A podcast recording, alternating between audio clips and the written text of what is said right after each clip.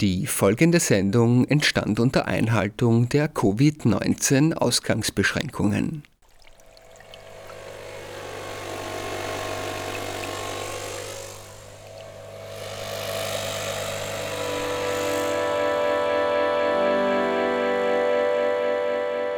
Die Gehörschnecke. Die Sendung zum Zuhören.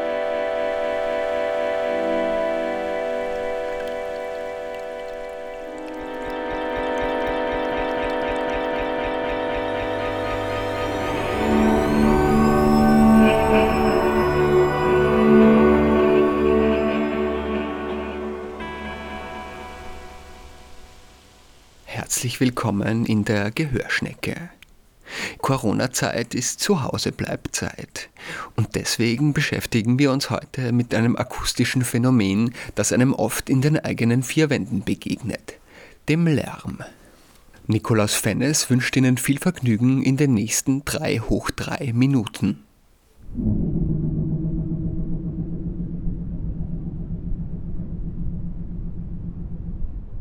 Das eigentliche Abenteuer beginnt ja schon, bevor man vor die Haustüre tritt. Wenn einen Ausgangsbeschränkungen und schlechtes Wetter dazu motivieren, öfters daheim zu bleiben, dann ist endlich Zeit, die Wunderwelt-Wohnung zu erforschen. Und dabei kann man nicht nur den Staub in Ecken entdecken, die noch nie zuvor ein Besen je gesehen hat, sondern auch die vielen Geräusche aus den Nachbarwohnungen, die einem vorher nie aufgefallen sind. Zum Beispiel dieses das nicht da war, bevor die neue Mieterin über mir eingezogen ist. Irgendwie brutal klingt es das. Unangekündigt und auch nervend. Irgendwie ist es Lärm. Und gerade weil ich mehr zu Hause bin und auch alle rundherum mehr zu Hause sind, häuft sich der Lärm. Doch was ist das eigentlich, Lärm? Und warum stört er? Und was lässt sich dagegen tun? Jeder ungewollte Schall oder nicht erwünschte Schall wird heute als Lärm bezeichnet.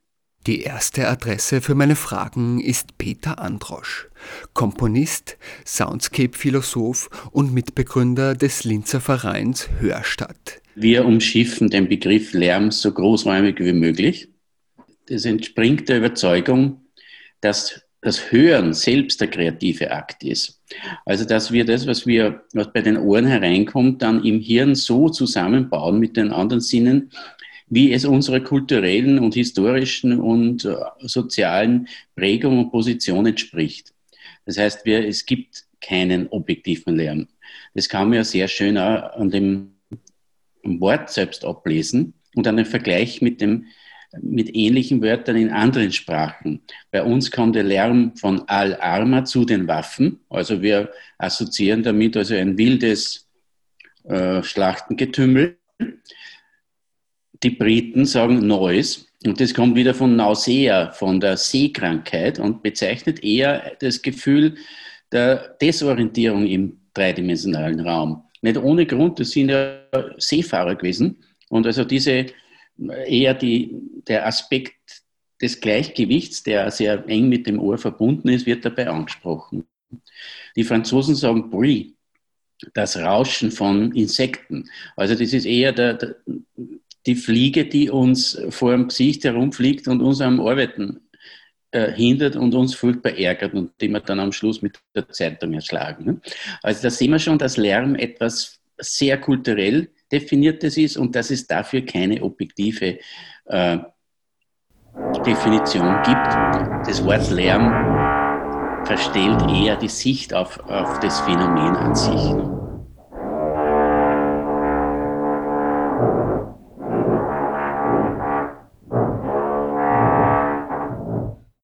Obwohl man glauben könnte, dass es irgendwelche objektiven Kriterien dafür gibt, was Lärm ist und was nicht, handelt es sich dabei vor allem um ein subjektives Phänomen. Ja, aus dem ergibt es ja, dass die Messbarkeit ein sehr naiver Glaube ist, äh, weil was, was wollen wir messen? Wir können also höchstens Lautstärke messen, wir können vielleicht noch Frequenzen messen und dann hat es sich. Ja. Aber Sie sehen, wie schnell man dabei am Ende ist, wenn man sie vor Augen führt, wie wir hören. Wenn man ein Kind hat, dann wacht man in der Nacht vom kleinsten Wimmern des Babys auf das ein anderer gar nicht hört. Äh, und ich bin zum Beispiel jemand, der sogar als junger Mensch in der Disco geschlafen hat, wo es furchtbar laut war. Also dieser Glaube, dass die Lautstärke irgendetwas über die Bedeutung von Schall für den Menschen aussagt, ist naiv. Ich verstehe schon, dass es in Verordnungen, Gesetzen sehnt man sich nach irgendwelchen Maßstäben, die man dann abhacken kann, aber die sagen auch sehr wenig über die gesundheitliche Bedrohung aus und schon gar nichts über das Störpotenzial, das äh, zum Beispiel Schall in unserem Leben hat. Das kennt man ja das, das auch aus dem Leben, dass das mit der Lautstärke zum Beispiel absolut nichts zu tun hat, sondern mit dem Störungspotenzial, das drinnen steckt. Und darum sehen wir auch, dass sehr oft diese Lärmthematik dann in sozialen Konflikten eigentlich aufbricht also wenn mein eigener Sohn, der 13 ist, bescheuerten Hip-Hop in seinem Zimmer hört laut, dann werde ich großzügig darüber hinwegsehen. Und wenn vielleicht also irgendwelche Zuwandererkinder äh, in einer Sprache, die man nur dazu nicht versteht, viel schneller ärgerlich darüber sein. Äh, und man sieht, dass also über Schall sehr viele Konflikte ausgetragen werden, die eigentlich woanders hingehören.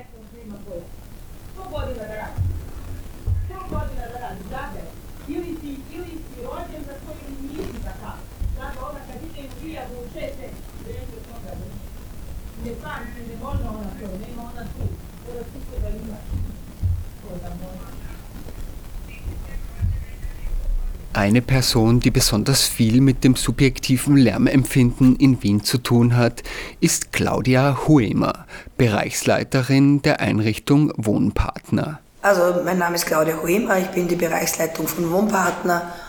Äh, Wohnpartner ist ein Teil der Wohnservice Wien. Äh, wir bieten alles rund ums Thema Wohnen an und Wohnpartner hat halt die Aufgabe der Begleitung von Nachbarschaften im Wiener Gemeindebau. Wir haben sozusagen zwei große äh, Aufgabenfelder. Das eine ist die Begleitung äh, und wenn es möglich ist auch die Unterstützung äh, beim Lösen von Konflikten. Und das andere ist die präventive Arbeit. Ähm, wir sagen dazu Gemeinwesenarbeit, wo wir die Menschen in den Gemeindebauten unterstützen, dass sie sich aktiv in der Nachbarschaft engagieren, dass sie sich auch einbringen mit ihren Ideen, dass sie auch Verantwortung übernehmen und da entstehen eben ganz wunderbare Dinge wie Gartenprojekte oder Nachbarschaftshilfe, äh, Lernprojekte, Zeitzeugenprojekte. Also das ist ziemlich vielfältig. Obwohl das Arbeitsfeld von Wohnpartner breit gefächert ist, gibt es doch ein Thema, das eine besondere Präsenz hat. Ja, also 50 Prozent der Anfragen, die wir bearbeiten im Jahr, haben irgendwie mit dem Thema Lernen zu tun wobei oft auch noch andere Themen dahinter stecken. Aber der vordergründige Auslöser ist oft eben eine, eine Störung, eine Lärmstörung, die man vom Nachbarn wahrnimmt und wo man eben sich wünscht, dass jemand äh, interveniert oder eine Lösung findet. Und unser Zugang ist halt, äh, dass wir alles äh, sehr ausgleichend und mediativ betrachten. Ja?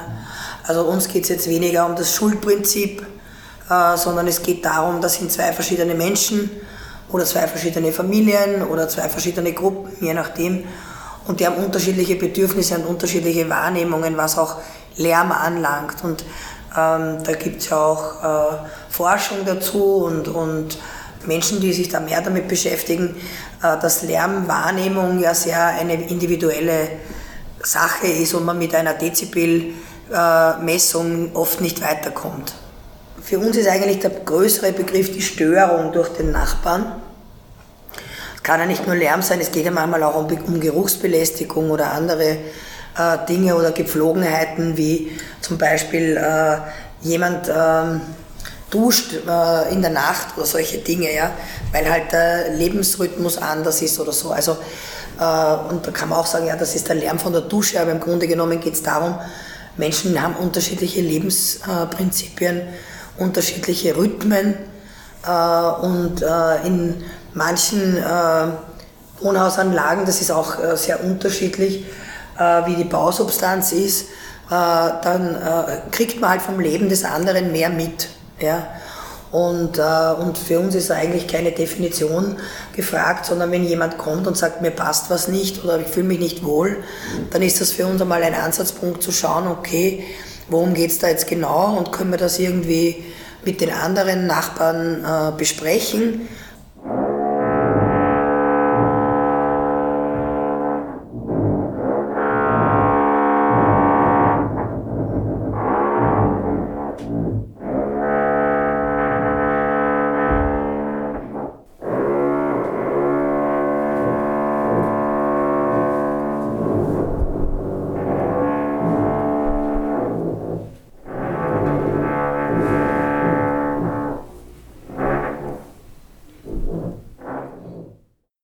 Dass Geräusche einen der vorderen Plätze im Rennen der sinnlichen Belästigungen haben, hängt unter anderem mit der durchdringenden Qualität von Schallwellen zusammen, wie Peter Androsch von der Hörstadt Linz bemerkt.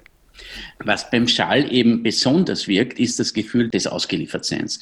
Wir hören ja ununterbrochen 24 Stunden.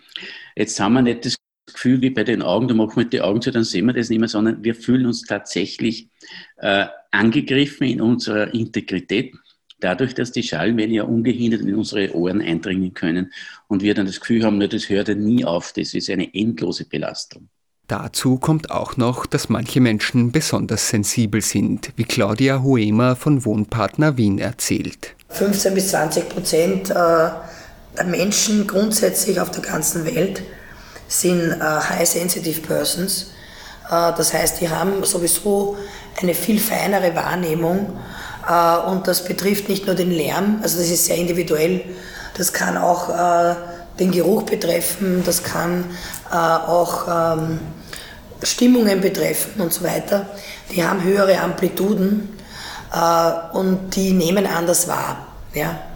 Und äh, für uns ist halt der Zugang ein sehr annehmender Zugang. Ja? Also was, was jemand uns erzählt, äh, was äh, ihn betrifft oder stört, das wird einmal grundsätzlich ernst genommen und dann wird eben geschaut, äh, inwieweit kann das auch verändert werden. Wenn das natürlich eine Wahrnehmung ist, die so fein ist und der andere Nachbar ähm, müsste dann, ich sage jetzt mal, den Ton vom Fernseher schon gegen Null drehen und hört dann nichts mehr, ähm, dann wird das nicht die Lösung sein. Ja? Da muss man sich halt irgendwie äh, darauf verständigen, dass das halt auch äh, eine Berechtigung hat, dass man in der Wohnung irgendwie auch äh, Fernsehen darf oder dass man auch Gäste empfangen darf. Ja?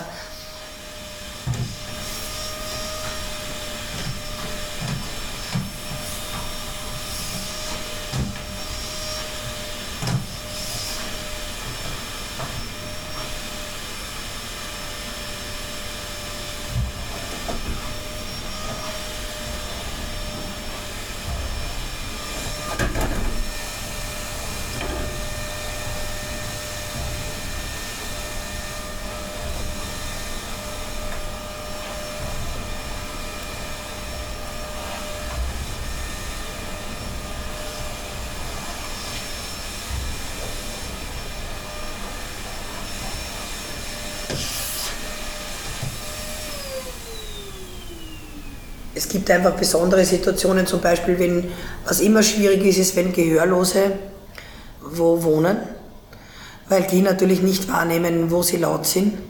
Also das sind immer schwierige Konfliktfälle. Äh, da arbeiten wir dann eben auch mit einem Dolmetsch immer, weil die das einfach nicht einschätzen können, wie laut sie sind. Dann gibt es natürlich immer wieder Situationen wie zum Beispiel äh, Klappbetten, das gibt es ja immer noch in vielen Wohnungen dass einfach das, wenn man das ausklappt, macht das einen Lärm. Und wenn das dann immer zur gleichen Zeit ist, ist das halt auch irgendwie ein gewisser nervtötender Faktor. Äh, das haben wir auch schon öfter gehabt. Oft sind es banale Dinge wie Duschen oder so. Ja? Aber natürlich, wenn jemand in der Nachtschicht arbeitet und dann nach Hause kommt und sich um zwei in der Nacht duscht, dann muss man also auch irgendwie respektieren, dass das ein menschliches Grundbedürfnis ist. Ja? Und, ähm, und wenn es die Nachbarin dann jedes Mal aus dem Bett hebt, wenn der oder die duscht, ähm, das sind halt dann schon Dinge, wo man sehr intensiv miteinander reden muss, aber es ist nicht unlösbar.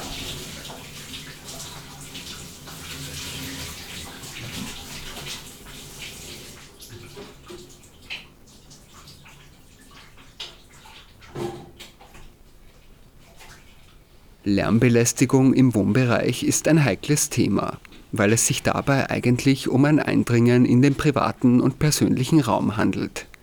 Die Mitarbeiter und Mitarbeiterinnen von Claudia Huemer gehen deswegen besonders sensibel mit Lärmbeschwerden um. Äh, zuerst einmal mit jedem Einzelnen reden und wenn es möglich ist, sie gemeinsam zu einem Gespräch einladen, dass sie sich auch das einmal erzählen, wie es jedem, jedem jeweils ist. Vielleicht ist es dann möglich, dass man ein bisschen leiser duscht oder vielleicht ein bisschen darauf Rücksicht nimmt und die andere weiß das vielleicht schon vorher.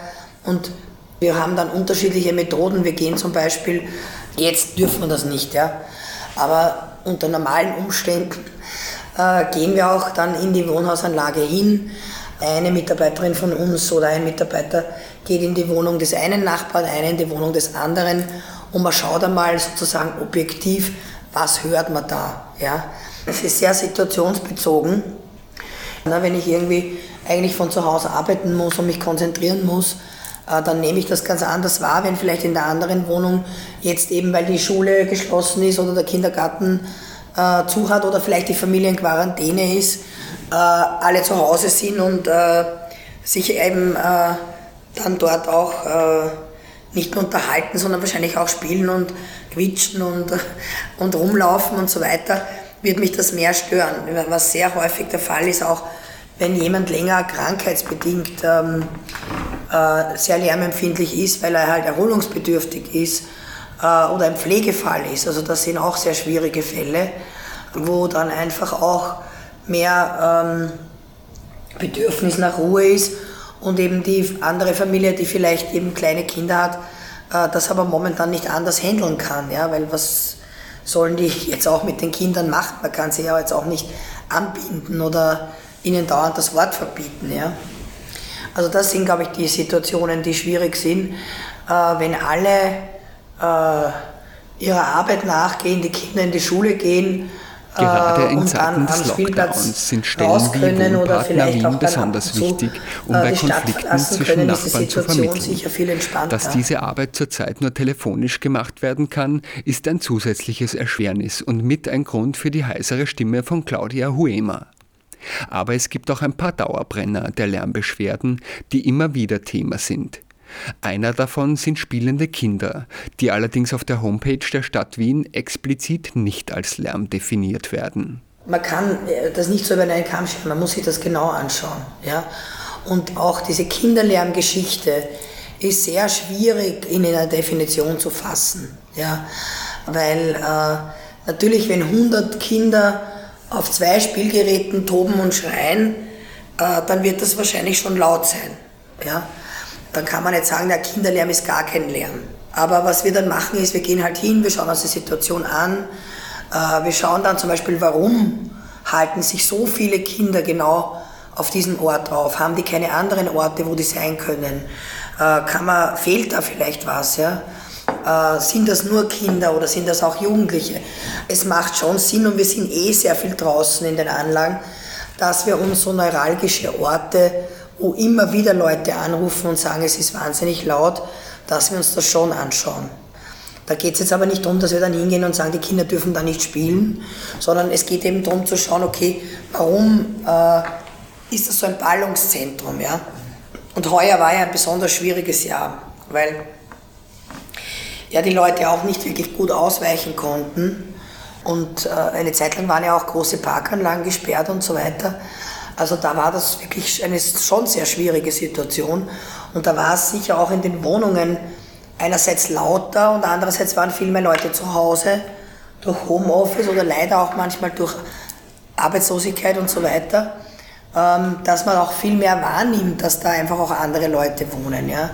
Und wir hatten dann ja eine Zeit lang nur das Telefon als Möglichkeit zu intervenieren. Wir hatten dann eine äh, drei Monate lange Nachbarschaftstelefon laufen. Und wir haben quasi rund um die Uhr mit den Leuten telefoniert, um sie irgendwie runterzubringen von dieser Stimmung, dass sie es eigentlich nicht aushalten können. Ja? Weil halt auch die Gesetze und die Rahmenbedingungen so waren, dass man nicht wirklich ausweichen konnte.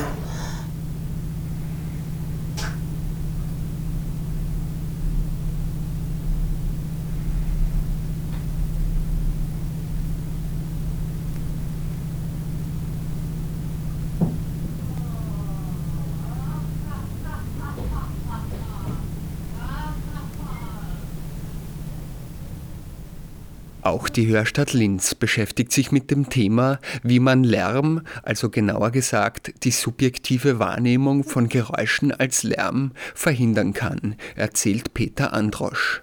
Die Hörstadt hat für das Umweltressort der oberösterreichischen Landesregierung ein Projekt gemacht, das heißt, läuft noch immer hörbar lebenswert, wo also die Aspekte untersucht werden, die Schall zum, zum allgemeinen Wohlbefinden beitragen. Und ein Aspekt, der da immer rauskommt, ist die Planbarkeit. Also, dass man zum Beispiel, wenn eine Baustelle ist, wenn eine Lärmbelastung ist durch eine Party etc., dass man Instrumente zur Verfügung stellt, wie Flugzettel oder so weiter, da kann man reinschreiben, bei uns wird es laut bis 23 Uhr. Und dann ist schon das Konfliktpotenzial derartig runtergefahren, dass es fast keines, gar keines mehr gibt.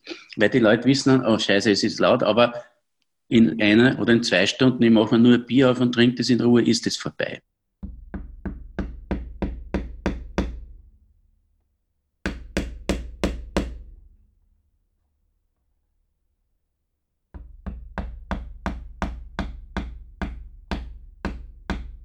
Bei Problemen, die einen persönlich betreffen und emotional aufwühlen, empfiehlt es sich oft, einen Schritt zurückzutreten und sich das Ganze einmal aus der Ferne anzuschauen. Gerade beim Thema Lärm ist das hilfreich und man kann einiges entdecken, das man aus der Nähe belauscht nicht bemerkt. Es wird uns bewusst sein, Schall ist per se etwas Positives, etwas Reales, es ist Physik. Die Schallwellen, die wir wahrnehmen, sind bewegte Luft und zwischen 1,7 Zentimeter und 17 Meter lang. Nur, dass uns das einmal klar wird. Das ist etwas ganz Reales, das ist nichts Subjektives. Die Wahrnehmung ist subjektiv. Und jetzt gibt es verschiedene Bereiche, wo wir Schall menschengerecht und vielleicht auch demokratisch organisieren sollten um nicht wieder in diese Sackgasse der Lärmbekämpfung zu kommen. Also wir brauchen Schall zur Kommunikation. Das heißt, der Ansatzpunkt sollte sein, Schall ist etwas, was wir brauchen. Und dann gibt es halt andere Effekte, die wir nicht so gern haben wollen oder die wir vielleicht nur zeitweise haben wollen oder nur an bestimmten Orten.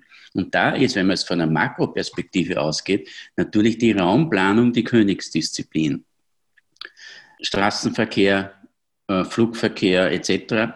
Alles, was sich bewegt, erzeugt Schall. Und da muss, muss man dann abwägen, welchen Schall davon möchte man, welcher ist also notwendig, obwohl er uns nicht angenehm ist. Und die Raumplanung kann also sicherstellen, dass wir diese verschiedenen Bereiche trennen. Wenn Sie nach Bayern fahren, nach Italien fahren und etc. oder vor allem nach Frankreich fahren, wird Ihnen auffallen, dass es dort praktisch keine Lärmschutzwände gibt. Und zwar deswegen, weil es eine funktionierende Raumplanung gibt wo also geschlossene Siedlungsgebiete sind und dazwischen ist nichts, außer Wiesen, Felder, Wälder. Und in Österreich funktioniert das nicht, weil die Raumplanung eine Kompetenz der Gemeinden und der Bürgermeister ist und die bauen, wie wir wissen, alles zu. Also das wäre mal die Makroperspektive. In der Mikroperspektive, sozusagen im Privatbereich, im Wohnungsbereich, ist es eigentlich ein Thema, das immer dann auftritt, wenn sich die Leute nicht mehr kennen.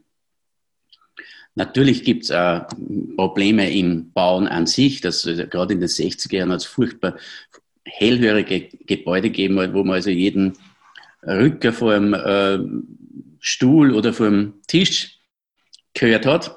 Das gibt es zum Glück nicht mehr. Also da ist schon die Technik fortgeschritten und die Bau Weise besser geworden. Aber im Grunde können wir beobachten, dass immer da, wo die Leute sich nicht kennen, rufen sie lieber Polizei um wegen Lärmbelästigung, statt sie rübergehen und einmal anleiten und sagen, Leute, es tut uns furchtbar leid, aber wir können nicht schlafen und es ist uns zu laut.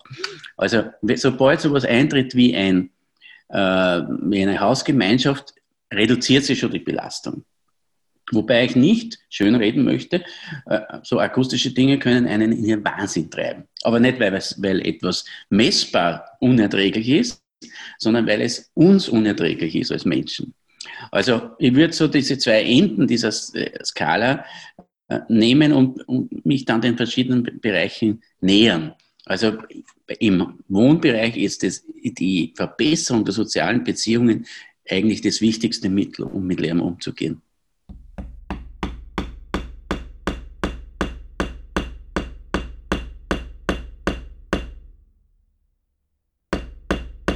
Die Architektur von Wohnhäusern spielt dabei eine nicht unwichtige Rolle, wie auch Claudia Huemer meint. Die breiten Stiegen in Altbauten sind nicht selten ein Ort, wo man sich begegnet. In neueren Gebäuden verhindern die schmäleren Stiegenhäuser und Aufzüge oft, dass man die Menschen kennenlernt, die auf der anderen Seite der eigenen Wände wohnen. Es braucht auch wirklich sowas wie Gemeinschaftsräume oder Orte, wo man sich eben auch begegnet. Ja. Äh, früher waren es auch die Waschküchen, das ist zum Teil aber jetzt auch nicht mehr, mehr so, nicht? weil die sind ja auch äh, mit dem Chip und jeder kommt und geht und man trifft sich da eigentlich auch nicht mehr wirklich.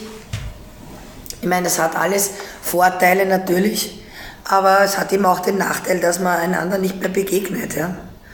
Und wir versuchen halt durch diese Initiativen, die wir setzen oder wo die Leute auch ja zum Teil eher auch zu uns kommen und sich was wünschen, ähm, diese Begegnung wieder zu ermöglichen und dann ist plötzlich der Nachbar kein störender Nachbar mehr und das ist eben das, worauf wir eigentlich setzen.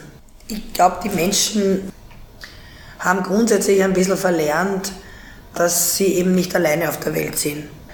Also ähm, dieser, dieser Zug zum äh, Ich komme zuerst und es äh, geht einmal in erster Linie um mich, ähm, das ist schon eine Entwicklung, die sich, glaube ich, in den letzten 20 Jahren auch nochmal verstärkt hat. Und dass jeder glaubt, er hat ein Recht irgendwie, äh, dass sich die anderen äh, dauernd so verhalten müssen, dass es mir angenehm ist. Ja.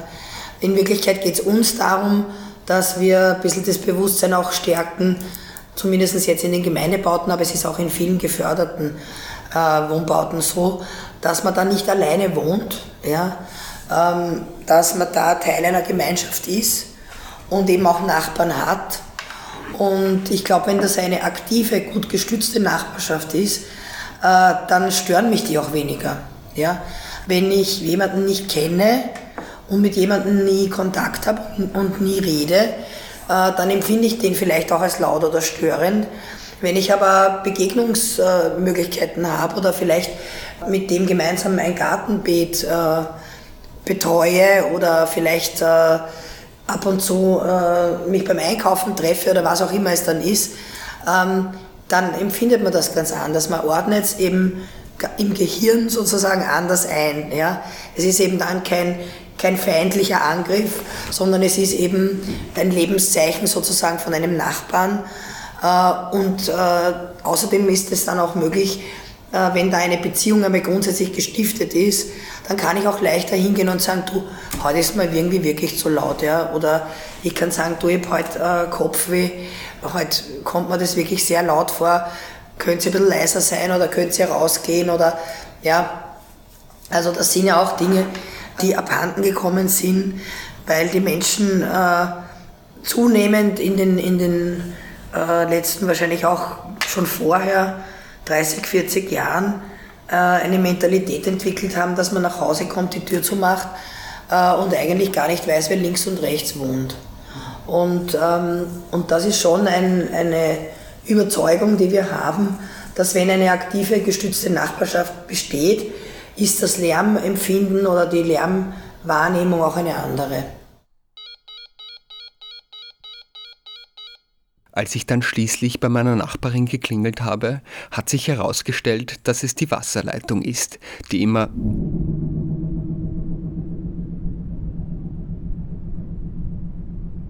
macht. Rätsel gelöst und die Nachbarin scheint auch nett zu sein.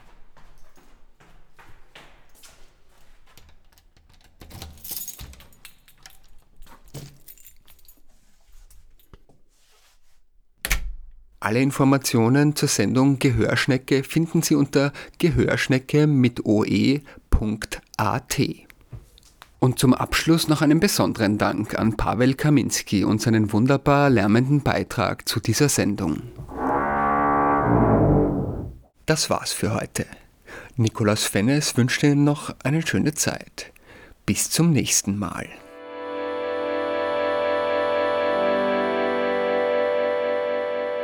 Die Gehörschnecke. Die Sendung zum Zuhören.